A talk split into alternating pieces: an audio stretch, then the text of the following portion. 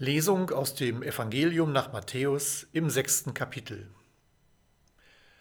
Und wenn ihr betet, sollt ihr nicht sein wie die Heuchler, die gern in den Synagogen und an den Straßenecken stehen und beten, um sich vor den Leuten zu zeigen. Wahrlich, ich sage euch, sie haben ihren Lohn schon gehabt. Wenn du aber betest, so geh in dein Kämmerlein und schließ die Tür zu und bete zu deinem Vater, der im Verborgenen ist. Und dein Vater, der in das Verborgene sieht, wird dir's vergelten. Und wenn ihr betet, sollt ihr nicht viel plappern wie die Heiden, denn sie meinen, sie werden erhört, wenn sie viele Worte machen. Darum sollt ihr ihnen nicht gleichen, denn euer Vater weiß, was ihr bedürft, bevor ihr ihn bittet. Darum sollt ihr so beten. Unser Vater im Himmel, dein Name werde geheiligt, dein Reich komme, dein Wille geschehe wie im Himmel, so auf Erden. Unser tägliches Brot gib uns heute und vergib uns unsere Schuld, wie auch wir vergeben unseren Schuldigern. Und führe uns nicht in Versuchung, sondern erlöse uns von dem Bösen. Denn dein ist das Reich und die Kraft und die Herrlichkeit in Ewigkeit. Amen. Denn wenn ihr den Menschen ihre Verfehlungen vergebt, so wird euch euer himmlischer Vater auch vergeben. Wenn ihr aber den Menschen nicht vergebt, so wird euch euer Vater eure Verfehlungen auch nicht vergeben.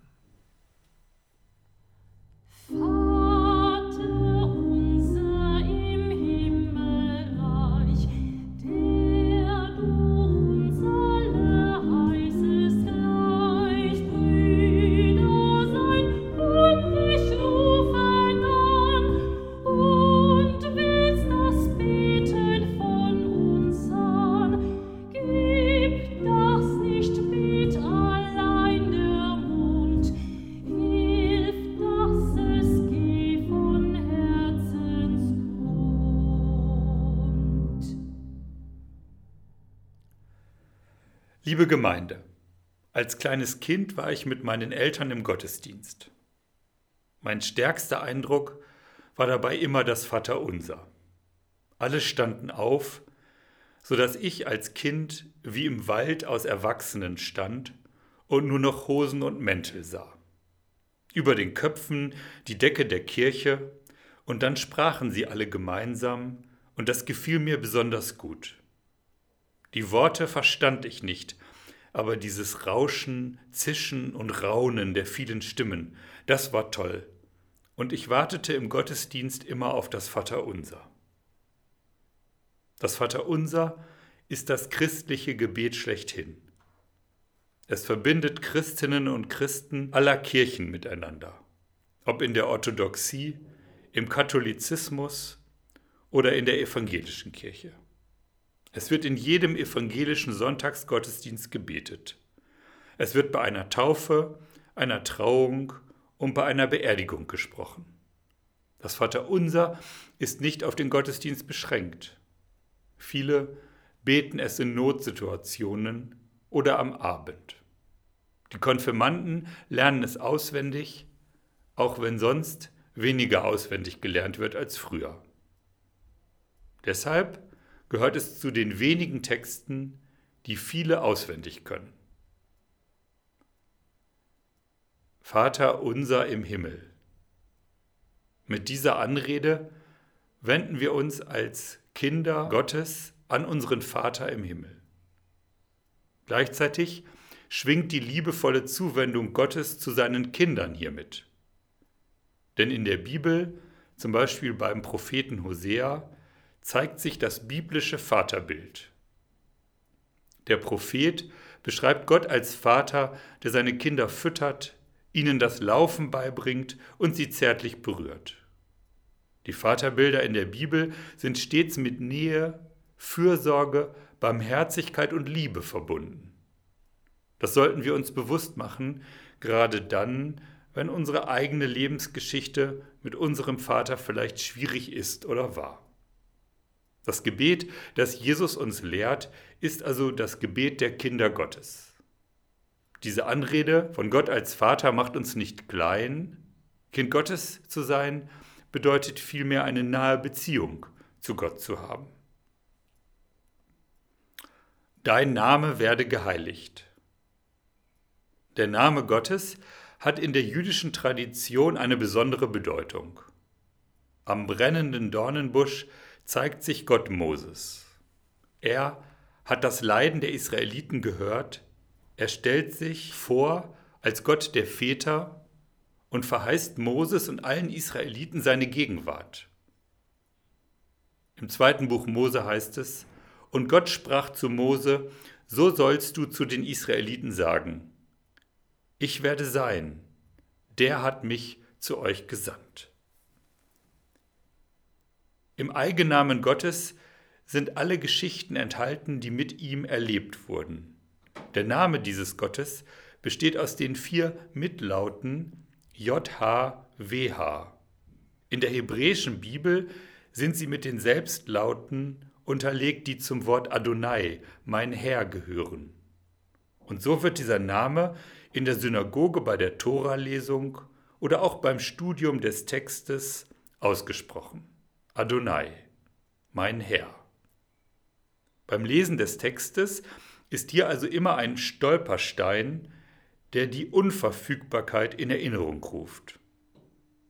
Christinnen und Christen folgen dieser Tradition. In vielen Bibelübersetzungen steht an der Stelle der vier Buchstaben JHWH, also des Eigennamen Gottes, das Wort Herr in Kapitelchen. Der Stolperstein, der sich im hebräischen Text findet, wird damit jedoch unhörbar. Der Name als Eigenname Gottes ist nur optisch kenntlich und darüber hinaus werden dem deutschen Wort Herr Eigenschaften der Macht und des Mannseins zugeschrieben, was zu einer Verfälschung führen kann. Wir sollten uns also immer bewusst machen, dass dort, wo wir Herr in Kapitelchen lesen, Gottes Name steht. Den Namen anzurufen bedeutet Zugang zur Person zu haben. Dieser Name Gottes wurde nur einmal im Jahr vom hohen Priester am Versöhnungstag im Allerheiligsten im Tempel in Jerusalem ausgesprochen. Heute wird im ultraorthodoxen Judentum außerhalb des Gottesdienstes nicht einmal der Platzhalter für den Namen Gottes, also Adonai, benutzt, sondern einfach nur Hashem, der Name, gesprochen. So heilig ist der Name Gottes. Im Buch des Propheten Hesekiel spricht Gott davon, dass er seinen Namen heilig machen will. Dort heißt es, denn ich will meinen großen Namen, der vor den Heiden entheiligt ist, den ihr unter ihnen entheiligt habt, wieder heilig machen. Und die Heiden sollen erfahren, dass ich der Herr bin, spricht Gott der Herr, wenn ich vor ihren Augen an euch zeige, dass ich heilig bin. Soweit der Prophet Hesekiel. Der Name Gottes wird entheiligt, indem Menschen gegen die Weisungen und den Willen Gottes handeln. Gottes Kavod, wie es im Hebräischen heißt, also seine Herrlichkeit, Ehre und Macht, werden sichtbar unter den Menschen durch sein Tun, wie dieser Text zeigt, aber auch durch das Tun der Israeliten, der Gläubigen. Die Vorstellung der Heiligung des Namens Gottes spielt in der jüdischen Tradition eine wichtige Rolle. Es gibt ein Gebet, das Kaddisch heißt, was wiederum so viel wie heilig heißt und in allen jüdischen Gottesdiensten gebetet wird. Es ist eines der drei wichtigsten Gebete des Judentums. Dort heißt es, Verherrlicht und geheiligt werde Gottes großer Name in der Welt, die Gott nach eigenem Ratschluss schuf. Gottes Reich erstehe in eurem Leben und zu euren Zeiten und im Leben ganz Israels schnell und bald. Darauf sprecht Amen. Gottes großer Name sei gepriesen immerzu und bis in Ewigkeit. Gottes Name sei gepriesen und gelobt, Gottes Name sei verherrlicht und erhoben, Gottes Name sei verehrt und gerühmt, Gottes Name sei gefeiert und besungen. Gepriesen sei er über allem Lob und in jedem Land, hoch über allem Preis und jedem Trost der Welt. Darauf sprecht Amen. Frieden in Fülle komme vom Himmel, Leben für uns und ganz Israel, darauf sprecht Amen. Gott schafft Frieden in der Höhe, Gott möge uns und ganz Israel Frieden geben. Darauf sprecht Amen. Soweit das Kaddisch. In der jüdischen Tradition ist die Heiligung des Namens etwas, woran auch Menschen beteiligt sind. Heiligen bedeutet, die verborgene Herrlichkeit Gottes offenbar werden zu lassen. Rabbiner Esriel Tauber bringt dies auf den Punkt, indem er schreibt, Kiddush Hashem, also den Namen Heiligen, heißt so zu handeln, dass es mit der himmlischen Ordnung vereinbar ist und damit das Leben auf der Erde als eine Reflexion des Himmels zu gestalten. So wie im Himmel, so auf der Erde. Von der ganzen Menschheit wird erwartet, so zu handeln.